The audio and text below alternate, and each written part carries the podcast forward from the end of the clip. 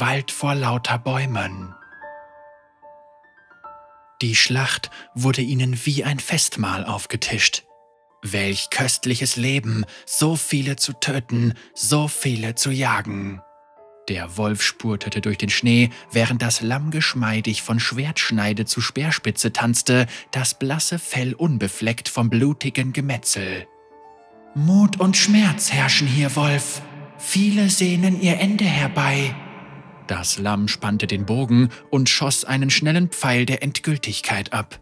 Der letzte Atemzug eines Soldaten kam mit erschöpfter Zustimmung, als sein Schild einer schweren Axt nachgab. In seinem Herz steckte ein einzelner weißer, ätherisch schimmernder Pfeil.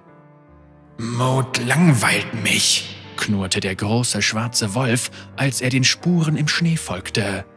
Der Hunger und die Jagdlust treiben mich an. Nur Geduld, raunte das Lamm in sein zottiges Ohr. Kaum hatte es dies gesagt, spannte der Wolf auch schon die Schultern an und ging in Lauerstellung. Ich rieche Angst, sagte er mit vor Aufregung zitternder Stimme.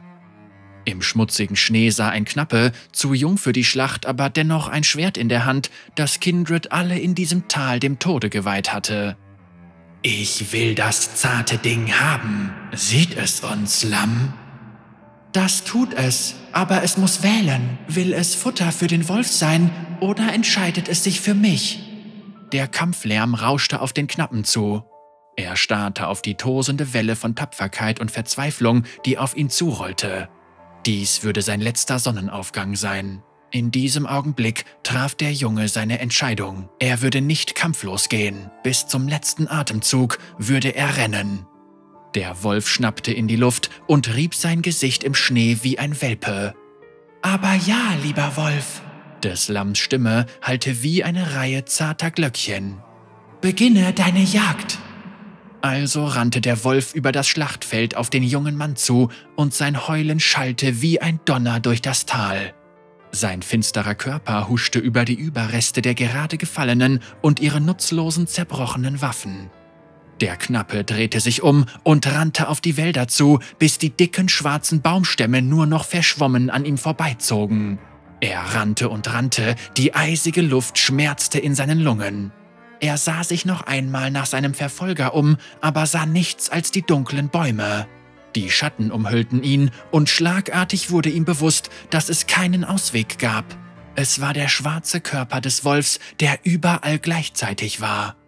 Die Jagd war zu Ende. Der Wolf versenkte seine scharfen Zähne im Nacken des Knappen und entriss ihm sein blühendes Leben. Er genoss die Schreie des Jungen und das Splittern seiner Knochen. Das Lamm war ihm gefolgt und lachte bei diesem Anblick. Der Wolf drehte sich um und fragte, mehr knurrend als sprechend, Ist das Musik, Lamm? Für dich ist es das, antwortete es. Hm, noch einmal. Der Wolf leckte den letzten Lebenstropfen des Jünglings von seinen Reißzähnen. Ich will noch einmal jagen, kleines Lamm. Es wird immer noch mehr geben, flüsterte es bis zu dem Tag, an dem es nur noch uns geben wird. Wirst du dann vor mir fliehen? Das Lamm wandte sich wieder der Schlacht zu. Ich würde niemals vor dir fliehen, mein lieber Wolf. Los, Wolf, schnapp sie dir, bevor sie weiterklicken.